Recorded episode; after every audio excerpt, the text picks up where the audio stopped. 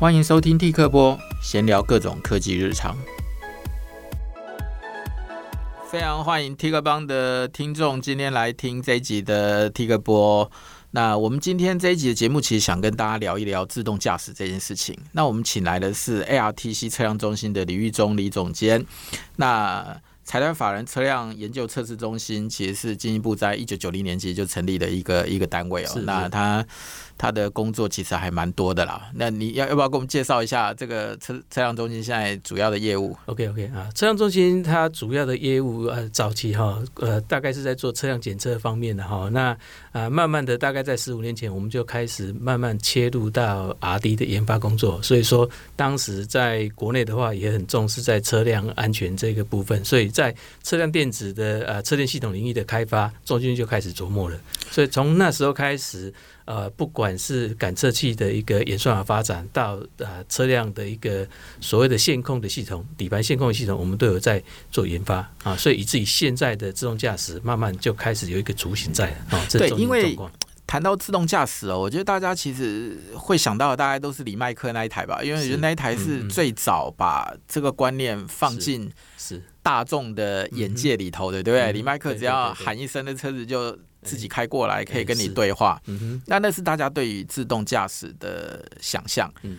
那近期当然是因为特斯拉实在太夯了，所以把这件事情也让大家，而且它是第一台可以量产的这种电动车嘛。是。那我不知道，就是说在我们定义里头的自动驾驶，它应该要怎么定义它？OK，那自动驾驶的定义里面，目前根据美国那个呃自动车辆的一个呃学会，它定义成分成六级然后。那从零到五啊，一共六级。所以零的话是完全是有人来做驾驶，没有任何的呃电子零件去辅助了。那那 Level One 的部分的话，它大概就是有一些啊辅助的设备进来哦，不管是说在帮我们做油门的控制或刹车的控制，这是所我们所谓的纵向的一个控制方式啊哈。那到 Level Two 的话，它又更加的一个复杂，所以说它除了转啊纵向控制，又把转向这个横向在车道内的一个呃自动驾驶的一个一个控制方式把它加进来。哎，所以说在特斯拉这一部车子里面的话，它可以盖啊高速公路行驶。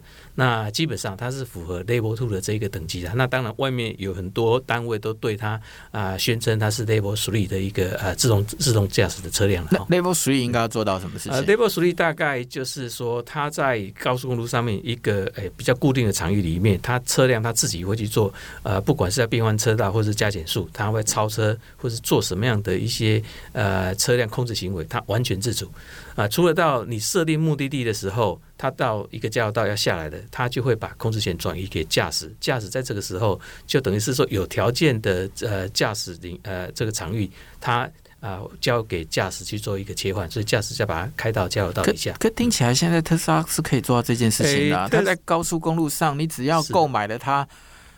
把它所有的功能解锁之后，它好像的确可以跟高速公路上自动自动切换车道，并且下交流道。我刚刚听到好像是可以做到这个样子。那这个部分都要再确认啊。这种下交流道的部分的话，它是不是有一些呃相对的图资或一些系统的辅助，还能它自己可以开下交流道里面来哈？一般来讲，他会请求驾驶哦，这个是 Level 三的等级。那如果是他已经可以做到这个动作的话，那甚至于他就可以标榜是 Level four 的一个等级了。那我们再谈到 Level four 哈，Level four 等于是说，它所谓的感测系统或是车辆的控制系统，全部都是在呃系统里面。它不会有驾驶，驾驶只是呃在某一个程度系统有问题的时候，那自动车它完全没有办法动作，呃，驾驶才会去做一个呃介入的动作。你说最高级的等级 Level Four 就是它可以 Level Five 哦 Level Five 哎是，那你刚讲的是 Level Four 对，那 Level Five 的我们定义是就是。Five 的定义就是完全不用人了，完全不用人，而且在所有的道路上面，只要是车子可以跑、诶走的道路的话，它都可以自己去做行驶的动作。好，那我我想现在不管是 Google Waymo 这一台车，它应该还没有说，呃，它可以走到真正 Level Five 的。那 Level Four 绝对是没有问题。那 Level Five 就是说，呃，所有的场景它都跑过了。他自己可以去开的，哦，所以说它算是蛮高档的了哈。也就是说，呃，不管在任何的状况底下，车子他自己有办法去开。也就是说，在 Level Five 等级里面，我们根本不需要有任何的呃方向盘或是刹车油门的这个 pedal 踏板。所以人就只负责坐上去就好，坐上去而已。对，没错。然后全部的一个系统监控，它可能会车辆本身会监控，后台的资料也会帮忙做收集分析。有问题，它可能会做一些联系的动作。那在如果我们要实现到这样的一个一个场景，对不对？嗯，那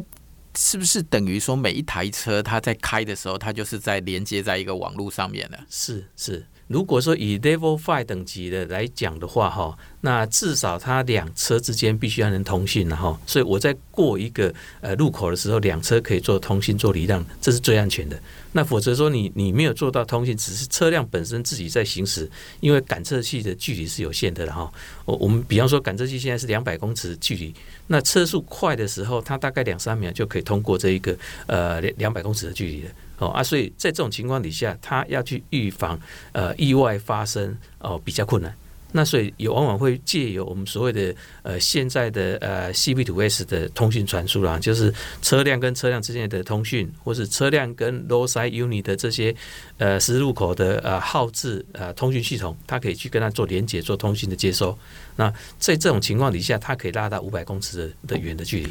因为我知道台湾其就是我们现在听到的可能都是国外的一些技术哦，国外国外在讨论的这些自动驾驶这件事情。那我记得台湾好像也有自己在开发自己的相关的技术。那我不知道总监可不可以跟我们讲一下，说台湾现在目前的进展到底到什么样的程度啊？OK，那。呃，国内在自动驾驶的呃系统开发里面哦，分的比较比较多元的哈，就是从感测器开始。那感知器就是摄影机这个部分，台湾在 ICT 产业很强，所以摄影机的一些呃光学元件的开发，台湾是有具备的。所以台湾的一些呃摄影机的厂商也把把它的那个呃模组。呃，交货到国外的这些算是 Tier One 或是 OEM 的厂厂商里面去了哈。那另外一个部分大概是雷达的部分，呃，近几年呃，国内的一些雷达，不管是呃比较近距离的二十四 Giga 的毫米波雷达，或是比较长距离的呃这些七十七、七十八 Giga 赫兹的毫米波雷达啊，都已经在在在生产了哈。那这一部分的话，应该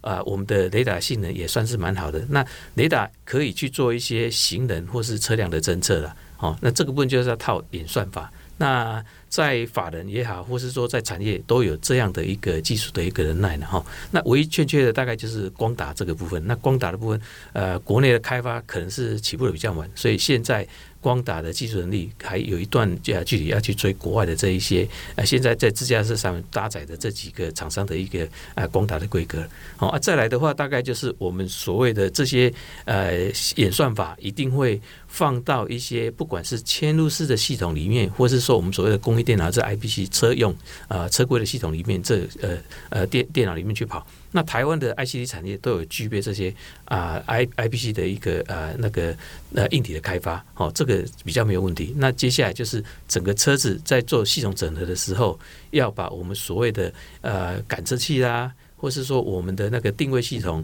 以至于在一个路口要做什么样的一个决策控制的一个演算法啊，整合到一台电脑里面，安让自驾车可以去做控制。那当然这一部分都是在自驾车的系统了哈。那还有一个比较重要，就是车子本身。那车子本身要能让自驾去控制的话，呃，总是要有一个我们所谓的呃 X-by-wire 的线控系统。然后，那我我我想现在大家开的车子上面都有方向盘，都有刹车、油门、踏板。啊，这个呃三个装置都必须要有人的行为去做一个呃介入的时候，车子才会动起来。那可是，在对自驾车来讲的话，它是没有驾驶，所以我们就必须借由。呃，控制的方式、通讯的方式，让这三个模组可以动起来。也就是说，这三个模组在我们现在的车辆的底盘系统里面，也已经具备了所谓的线控系统的一个能力了。所以，我们刚在讨论的，其实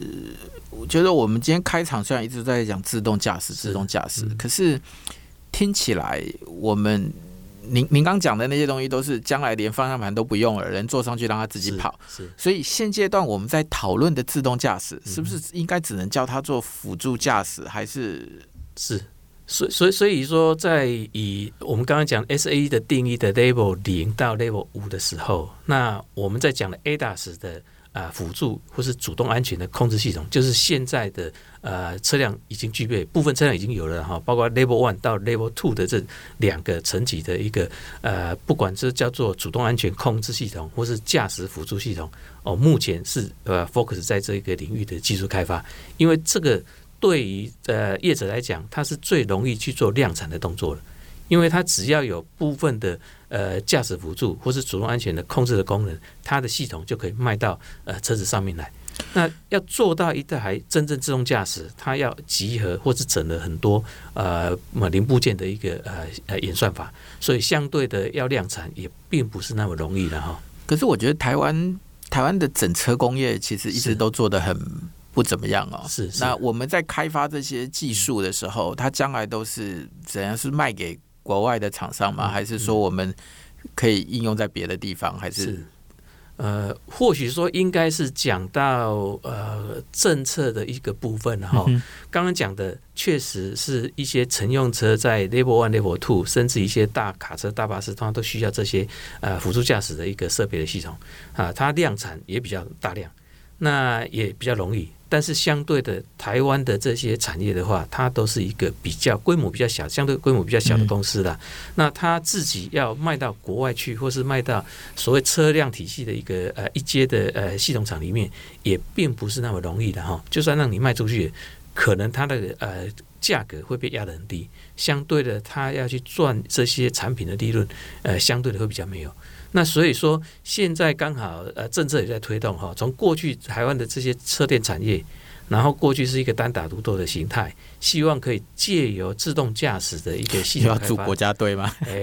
哎，把它形成类似的一个呃呃 ecosystem 然后就是一个供应链，供应链出去的时候，它会有呃一个供应的出海口，甚至于我们要赚的这些利润会来的高一点。但是相对的是不容易的，但是呃，在国家近几年在推的呃，或许说从呃巴士开始的，好，因为总是要去做一些呃电车的转换，现在的啊公车基本上都是大部分都是油车的哈，嗯，那国家的政策希望是可以十年呃一万台把它呃替换掉，慢慢的把它替换掉。那二零四零年台湾应该是要变成是一个禁售油车的一个呃呃这策略会上来了。二零四零年，二零四零年，还有二十年，二零三五年，后来是因为呃一些政策讨论的议题，所以延到二零四零年。嗯，所以那时候我们是说，希望到时候在在那个时候，我们还是有自己能够握有一些相关的技术，不用都受限于国外，就是是是，是，对。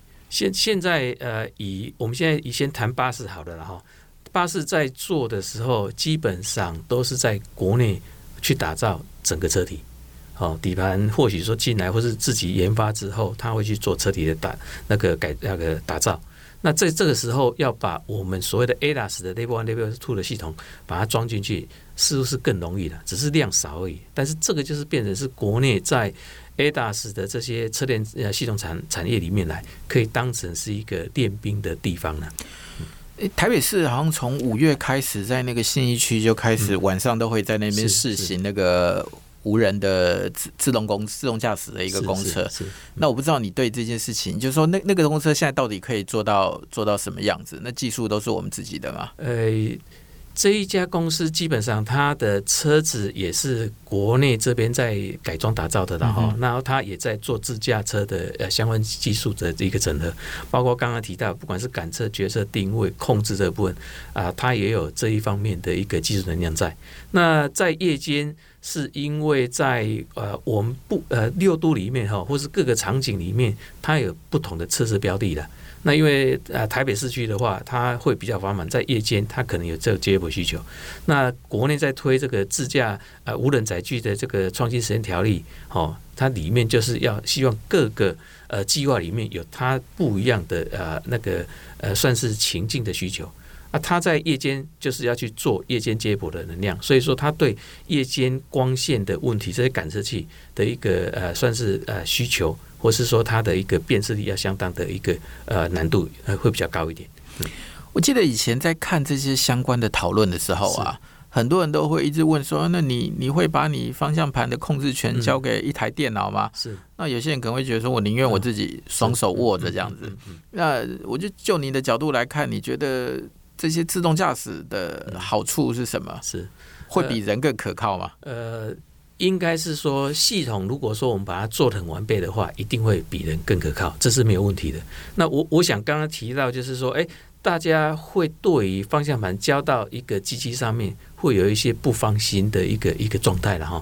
那我想在这种情况啊，全球都是一样哈，各地方的一些呃调查报告出来，这个部分确实占蛮大的一个因子的哈啊。不过还是得去慢慢的教育民众，因为告诉他自驾车的性能是没有问题的。那在什么样的条件底下是没问题，要跟他讲清楚，他就会比较放松的。比方说我们现在在。呃，台北市讲的这一个算是固定路线，在夜间嘛，哈、嗯，那夜间都是在一个专用道，我们可以把它想象是这个专用道，所以相对的，它只要在这一个车道内控制的很正常，那，障碍物跑进来，它可以侦测得到，应该它就是安全的。那所以说，从低速慢慢上来，以后再加上呃加速上来变高速，再加上它路口的一些我们所谓的那个通讯设备都进来，它。红绿灯如果影像感测器它没办法辨识的，它还有一个通讯设备进来，让呃自驾车系统里面掌握说，哎，前面路口大概还有二十公尺左右，它的号志还有呃绿灯还有二十秒，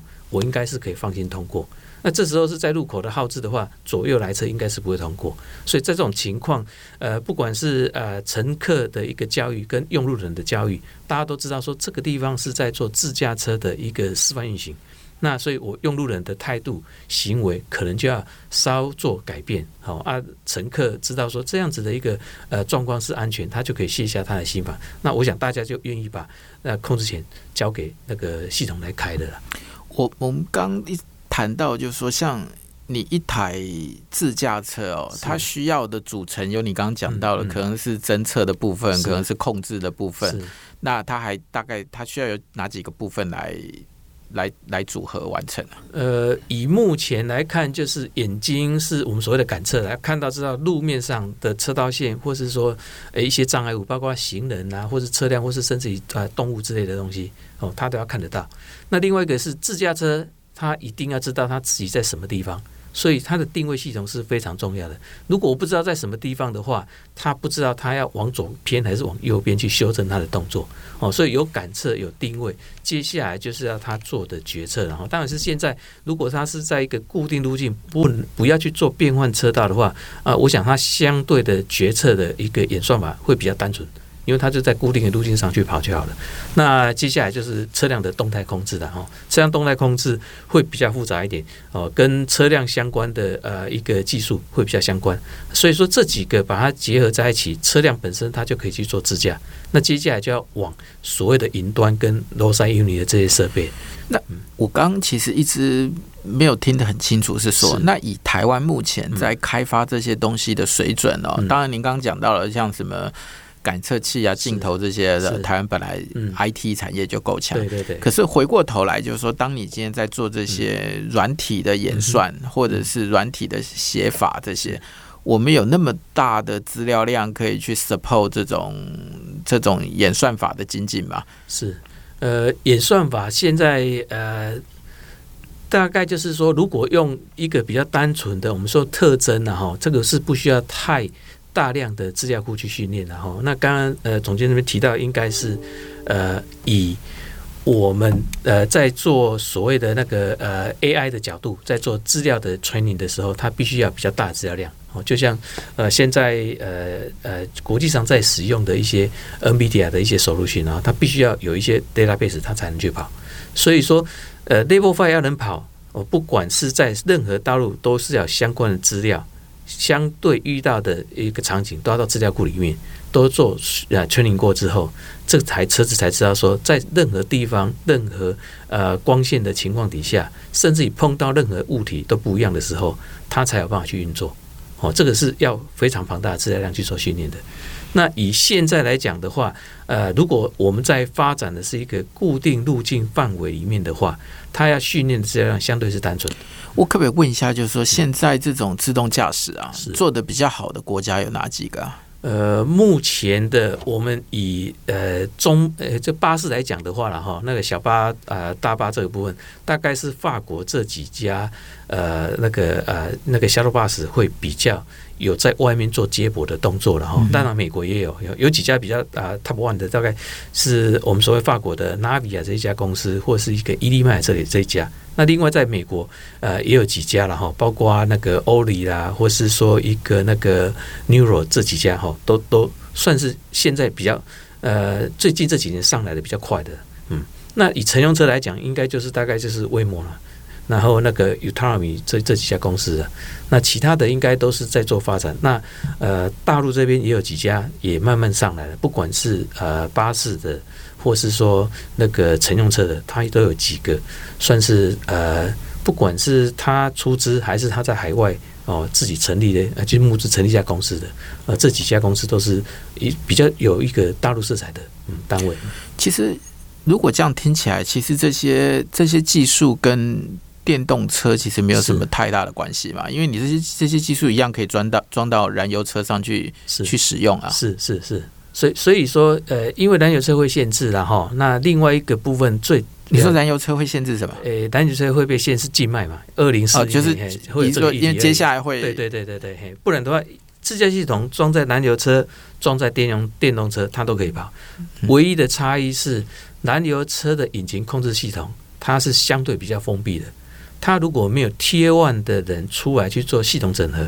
我们外面要提供这些感测、决策、控制元件的人进去，这个呃燃油车的系统里面，他没办法控制，所以外面在做燃油车没办法拿到他线控的那些协议的人，基本上都是用外挂的方式去改装。嗯。那外挂的方式改装就会有一个缺点的哈。那我线控大概是呃。十米甚至五十米的 delay，它就去做控制的。但是你现在有一个机构，不管是呃拉绳啊，或是说用一些连杆去拉你的踏板，那因为控制令下来，机构它会有一些呃延迟的动作，所以大概会有零多了零点五秒到零点七秒的这个 time delay。那你今天在紧急的情况底下，你可能就没办法啊、呃，在物体面前刹车刹住的动作。所以燃油车的问题是说，因为你没有办法直接嫁接到它的。对譬如说，它的引擎或控制系统里头去，是，所以会产生那那那将近快要半秒到一秒的，是的延迟嘛？对对对对。那电动车的部分的话是马达控制的，那所以说呃，相对去控制台湾在这个部分也有一些能量，所以我们要去做电动车的呃那个自驾车的系统整合，相对比较容易一点。因为刚刚讲就是说，比较像是开着一台电脑在路上跑嘛。是是是是，嗯。对，那你觉得开发自动驾驶这种技术啊，它可以解决哪一些问题啊？呃，大概是呃交通事故的一一个议题比较多了。我我们现在先把它切割成呃 Level Two 以下的，那基本上在呃交通事故。呃，意外发生哈啊，调查大概百分之九十五以上都是那个驾驶的一些失误发生的啦，不管是疲劳，或者是说他没有注意到事故就发生。哦啊，这种情况的时候，如果说在我们的呃辅助驾驶里面有装的一些呃可以驾驶呃协助驾驶去避掉前方的障碍物或是一些速度刹车油门的控制的时候，那我想这些意外都可以去避免的。那在变成是自驾车的时候，那我想大概是人的开车的一个行为，呃，变成是放的会会比较轻松一点，呃，等于是我就坐在那边可以做其他事情，哦啊，这这个部分是还得去做一些呃教育动作，在有待后面技术真的上来的时候，可以去做量产动作，这个才有办法发生。那所以说，呃，也就是因为呃乘用车在做自呃自动驾驶，要让它啊、到处跑的这种这种状况。可能还有一点时间距离的哈，那所以说在呃所谓的呃接驳的系统里面，接驳巴士会比较快，因为毕竟它是在固定路径底下，它对自驾车的一个行为的控制会单纯的比较变数变数少很多。对对对对对，呃，我常常把它比喻成它就是一个轻轨啦，只是说轻轨有立法哦，人进到里面或者车子进到里面，它的那个轨道里面它就是违法，因为它这专属的道呃那个道路。那现在如果自驾车以后也可以类似呃一些 BRT 公车的一个专用道的话，那就某一种程度它就是类似专用道，它就会减少它的意外或是物体的一个侵入的一个啊啊那个碰撞发生。好，那呃另外一个议题大概就是说，如果这些专用道那呃变成是一个呃自驾车可以去行驶的话，好，那变成是说，哎，用路人这边行为会不会认同？哦，等于说它它有有些路口绝对是应该是混流的状况了，不会说那个路口一定是那个呃专用车在使用。哦，那当然另外一个可以帮助的大概就是说，我在路口的时候有一个专用车的专用号子。哦，那自驾车专用号志啊，嗯，哎，听起来跟开火车一样。对对对对对，就就是现在呃，国内在试都有各式各样的，然后国外有一些呃自驾车专用号志已经在开始在在试段了。那在国内应该也有地方了，比方新北，它就有在做这样子的专用号志。哦，在张斌这里，它还是以现有的号志在做呃试行。所以其实讨论了半天，因为你看像现在的很多所谓的自驾车这件事情，对。你里头其实还是要有一个人类的驾驶是。坐在里头负责不管了，就是监控或者是是是注意各各式各样状况。是，所以它显然不会是从节省成本的角度去出发嘛。是，所以他做这件事情其实是为了要增加它的安全性，是。是这件事情吗？是是。嗯，所以所以说，呃，现在国内在做自驾车试行，当然是依照所谓的无人载具创新科技实验条例去乱的了哈。那条例里面就有特别规定，车子里面虽然我们现在是做自自动驾驶车辆的一个呃那个试车牌的申请，但是它规定一定要有一个安全驾驶人员在里面，它在任何时间点都可以去做介入，把车子的主控权拉回来。哦，不要让车子真正在你这实验当中出现一些比较啊严重的意外事故了哈。他这个能力是做这个动作，所以呃，在做实验的，他是要去把这这部这部车子在外面的那个算是 public 的道路，跟呃各式各样的用路人混在一起的时候，会不会出现什么样的情境或是什么问题？我就是要用技术来解决这种情境。第二个就是法规会遇到的问题。能不能在这个时候可以去把它做一些呃厘清，甚至于如果是正在调整法律，可能是未来呃国家在自驾车里面就会经过沙盒实验完之后会召开会议，哪些法该修？对，我正正想讨论这件事情，是就是说我们有时候法律的定定哦，对常常其实都落后于科技哦，是，所以它会变得有一点无所适从。是，所以之前其实大家最常拿出来讨论的东西是说。我一旦使用了自驾的这个这个这个功能，嗯，那万一造成真的发生了车祸的时候，该负责任的到底是车商，嗯，还是写软体的那家公司，还是驾驶？是那这些事情，我不知道说在你们的里头有有什么讨论，或者是有什么看法吗？是。呃，私底下有在讨论这个啦，但是真正的还是在这一个无人载具条例里面要去做这一方面探讨。那因为现在的呃，我们国内的呃交通法规出事故的时候，当然是以驾驶，因为我们领牌有驾照都是驾驶的哈。那自驾车里面，因为他没有驾驶啊，不知道要发给谁，所以应该是在车子的发展的这一家厂商。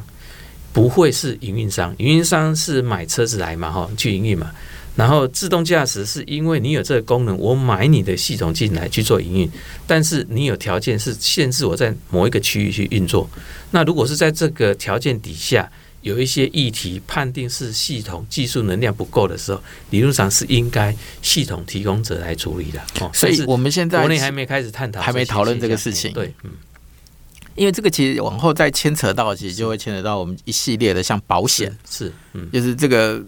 对我们那个保险的时候，到底谁什么情况赔，什么情况不赔，诸诸如此类的。所以我们其实现在并没有一个明确的答案嘛，对，可能要等着后来。对对对对。大家再慢慢的讨论就对，所以所以这这个实验条例应该呃是说有两年的实验啊，但是应该可以展延到四年。那假设四年弄完之后，它真正有一版的法规条是呃，比方说刚才讲的呃肇事的责任，或是如何领牌，领牌车辆要具备哪些技术要去做考照，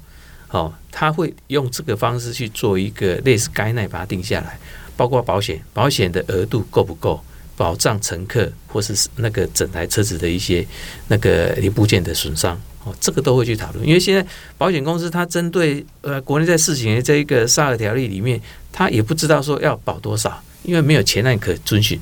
哦，所以说变成是说找国际上的一个呃那个保险的额度，然后做一个呃参考点啊，去做一个那个投保。嗯嗯，那像譬如说现在在车辆中心里头，你们可以看得到的技术啊。嗯我们现在大概可以做到什么样子的程度啊？就是你刚刚讲的 level one、level two、level three，我们大概可以做到什么样的程度？呃，现在呃，中心的技术能量可以达到 level four 这里的哈。我们 level four 就是你只要围一块场地，它在里面可以跑来跑去就可以的。哦，现在是 level four 啊，这边是没有问题。但是在技术的内容的稳定度，我们必须在一直在精进的哈，就是要让它耐久，可以做我们在。这一条路径里面的一个自动驾驶，它的呃稳定度是很高的。你说围一块场地的意思是说，在这个范围之内是。就是放他自己随便乱跑，那人也可以在里头随便乱走，然后摩托车也可以在里头乱开，就是只要是限定在这一个范围里头，是是，是。但是人的行为应该要遵守法规的，哦哦，对了，车子可以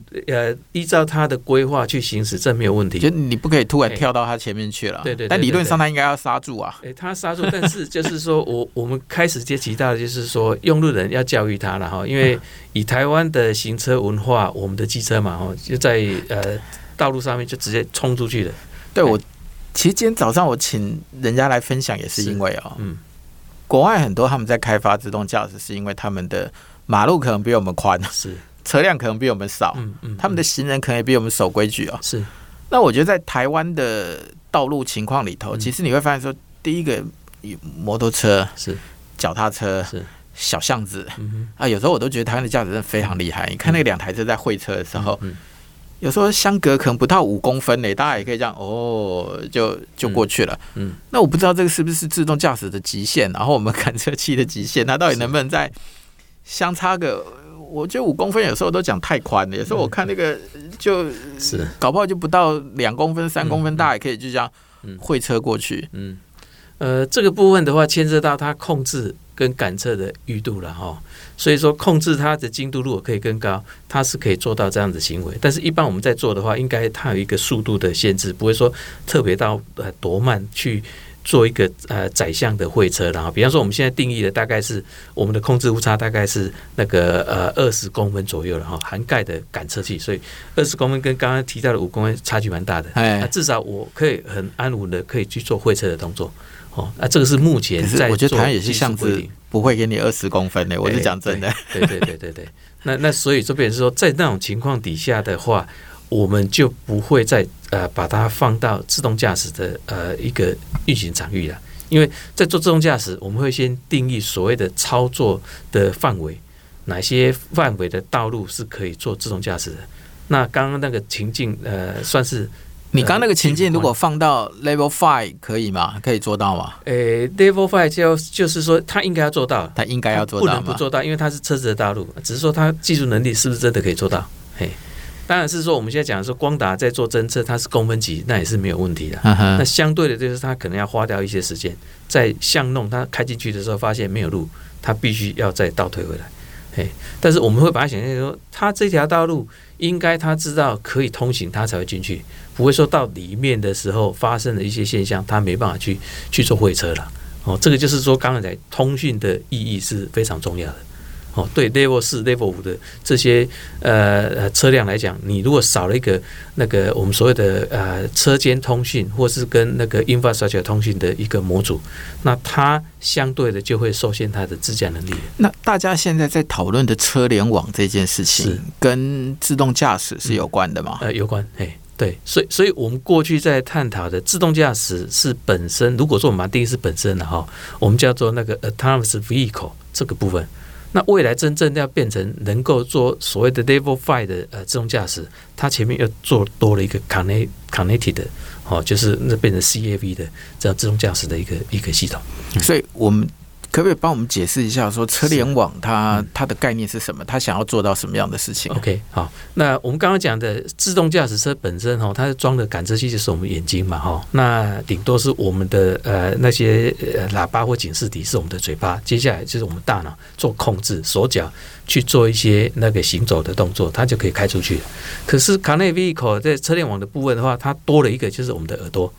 我们虽然没有看到我们的那个高楼呃大厦挡住的左右来车的时候，那至少我耳朵听到它有一些声音，它告诉我说：“诶，我现在车速是多少？我要经过这个路口，所以周围范围是呃五百公尺内的车辆，请注意，我优先通行。”那我可能会回他，你优先通行，我就会减速，他就可以高速通过这个路口。这等于是说，呃，我除了耳朵听到之后，我嘴巴还会回他话。哦，这等于是通讯，大概就是耳朵跟嘴巴之间的一个上传跟下传的一个动作。就是每一台车行，每一台行驶在道路上的汽车是。是都知道别台车要干嘛，对，别台车现在的情况是什么，速度是多少，那它可能可以结束一些状况，就刚刚你讲的，避免发生碰撞嘛。因为我知道我的右侧有车要来了，我左侧有车要来了，对，或者是譬如说有一些。有一些那种高速公路上塞车的情况，可能因为前车塞开太慢了，那每一台把那个车距拉得太长的时候，就会导致后头一直在塞车。是，所以这时候他可能会告诉你说，距离太长了，你可以加点速往前。是，呃。如果说哈呃以单体的车辆，它在做呃车车联网的通讯的时候，理论上是可以由它自己去保持距离的。应该车子自己就会去保持距离，驾驶者或是呃车子本身系统，它会去调调整的哈。那呃应该它不会去赶它说我们要开多少，除非它是一个车队啊，它一个车队三台车就变成是一个队列的时候，前面第一台如果开走的时候，假设三台车的车辆性能是一样的。第一台一一加油门，第三台同步会加油门，它变成是一个同步的控制哦。它以车队来讲是这样子。那如果以个别都是一个单体的话，它会把距离拉近而已。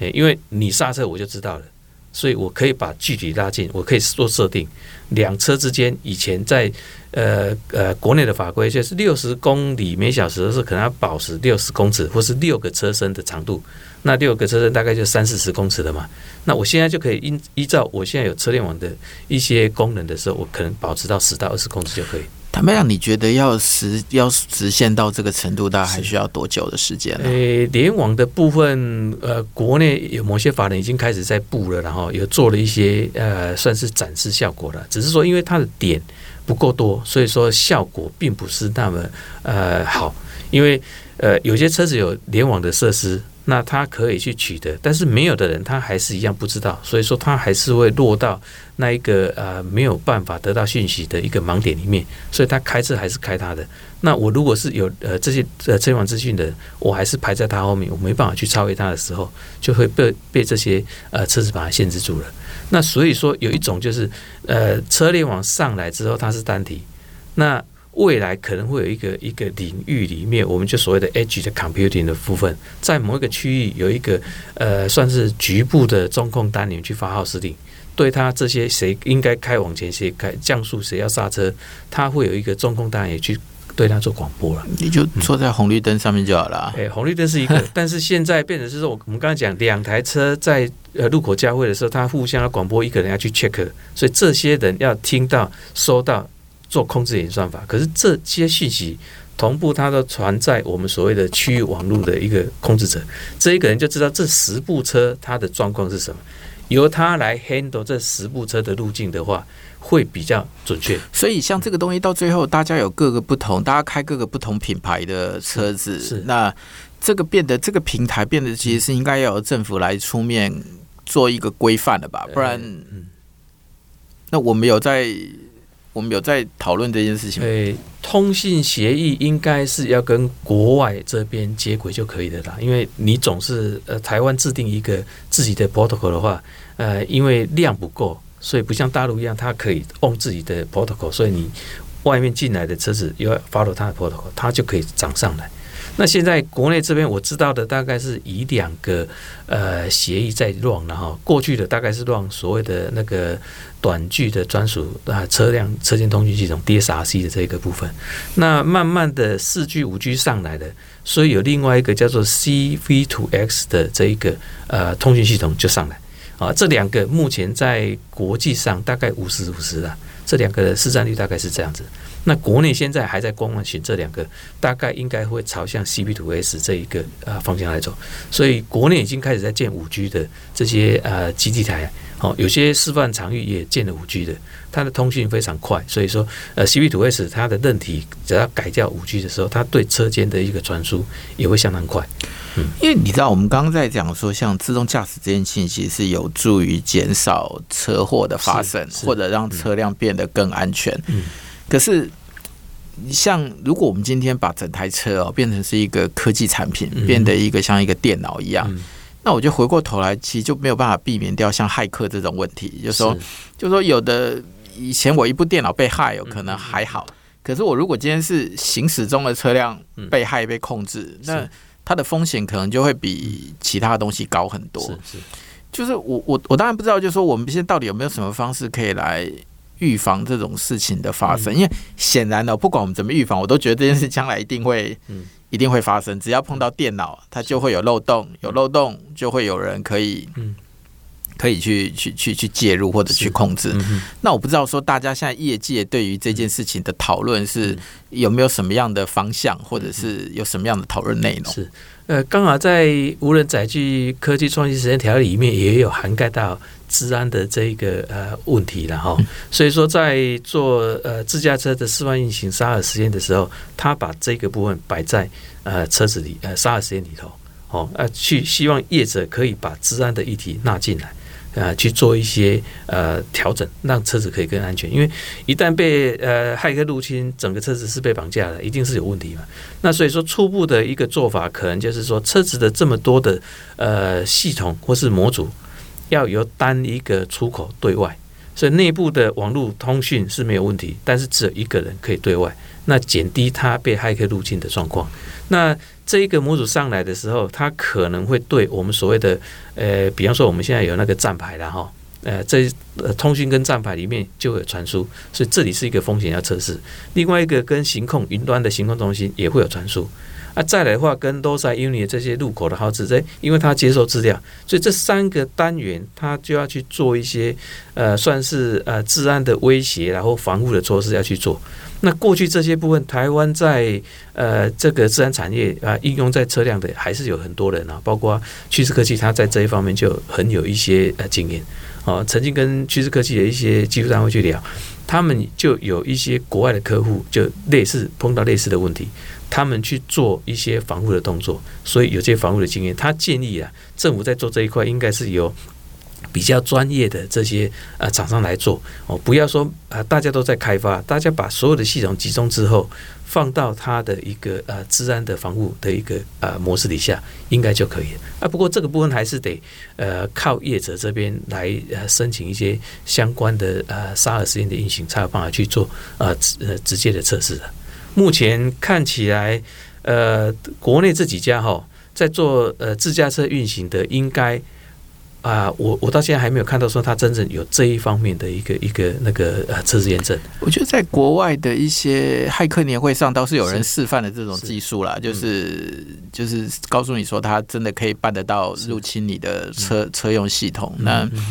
当你坦白讲，我觉得当你今天开着一台电脑上路的时候，这个风险必然是是存在的啦。但是我觉得台湾普遍其实对治安真的很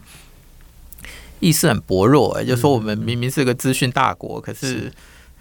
看光是今年的那个中油，我就觉得有够离谱的。这是我第一次碰到要去加油的时候，工读生在门口告诉你说，我们不收现金，我们只收信用卡，因为那个收银系统可能已经被。被勒索软体绑架了嘛？对，那我在想说，如果汽车这件事情，那可能更更危险了。就是如果你今天是在行驶当中的话，嗯嗯，对，那没有错。所以，所以即使他有在做这一方面的测试哦，应该还是没有人敢保证说未来一定是没有。对，这一定会慢慢呃，他去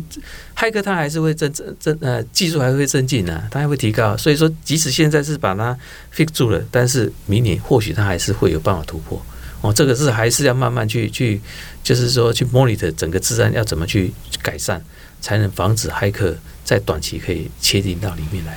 哎，这个对于驾驶者来说，就会觉得我现在就开的好好的，我干嘛要把一个这么大的风险关在自己头上？嗯哼，嗯哼，对，哎，没错，嗯，好，那呃，最后我再想请教一下总监哦，我们今天聊了那么多，对不对？那你觉得，如果我们真的想要实现到？Level Five 那种自动驾驶，像李麦克那一台那样子，嗯嗯嗯、我们大概需要多久的时间啊？哦，这这个呃比较难预估了哈。但是我我我想哈，呃，十年后应该是有机会的啦。十年了，十年后，哎，对，在现在技术是 OK 的，但是要接下来就是稳定，让它整个技术成熟度 OK 的，那你才会变成是整个呃，我们所有的道路的一些图纸都建起来，可以放到车子里面，那你再去设定它要跑到什么地方去，就刚好一开始我们在谈的，我们有语音系统，我可以告诉我的系统我要到什么地方，它把我们的语音转成文字。就直接放到我们的呃，算是导航系统里面去，把我们的路径做规划，它就可以到那边去了。哦，所以 Level Five 已经可以跑了，但是毕竟它还是要靠一些图资或云端的一些系统的协助，它就可以完成这件事情。当然，就是说随着技术越来越进步，各种资料越来越丰富，各种演算法越来越精进，嗯，那这车子一定是越来越。越越聪明啦，是啊，那你刚估计大概就是十年的时间吧？是，我个人估计应该十年了，应该应该至少还要再十年没错。因为过去在做自驾车，大家在在估测的时候，那时候就估的呃比较快，然后二零二五年就有，但是后来慢慢都已经延到二零三零年，真正让它可以一部乘用车到处可以呃去做自动驾驶的一个呃行驶，应该要一段时间。嗯，好，那我们就谢谢总监今天来跟我们分享这些，希望下次还有机会可以再找你来聊聊。谢谢，谢谢，谢谢，大家。